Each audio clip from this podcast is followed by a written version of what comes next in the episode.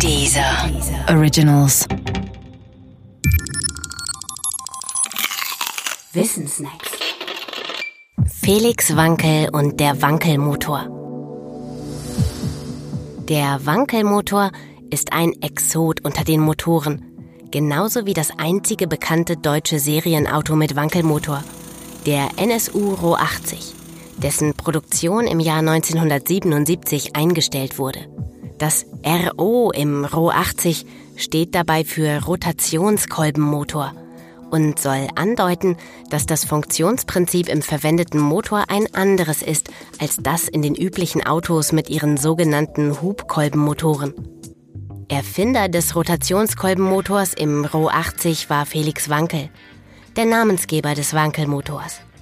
Der Unterschied zwischen Rotationskolbenmotor und Hubkolbenmotor liegt nicht im Kraftstoff wie etwa Benzin- oder Dieselmotor, sondern in der Mechanik und der Energieumsetzung.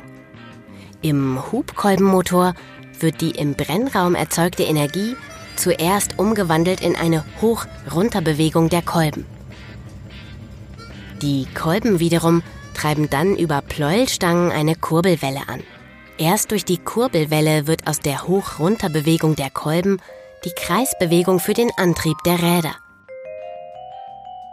Der Shortcut für die Abfolge im Hubkolbenmotor lautet also erst Verbrennung, dann hoch runter, dann Kreisbewegung. Im Rotationskolbenmotor entfällt der Zwischenschritt hoch runter einfach. Die Verbrennungsenergie wird ohne Umweg in eine Kreisbewegung umgesetzt. Der Shortcut hier Verbrennung, Kreisbewegung. Genial auf den ersten Blick.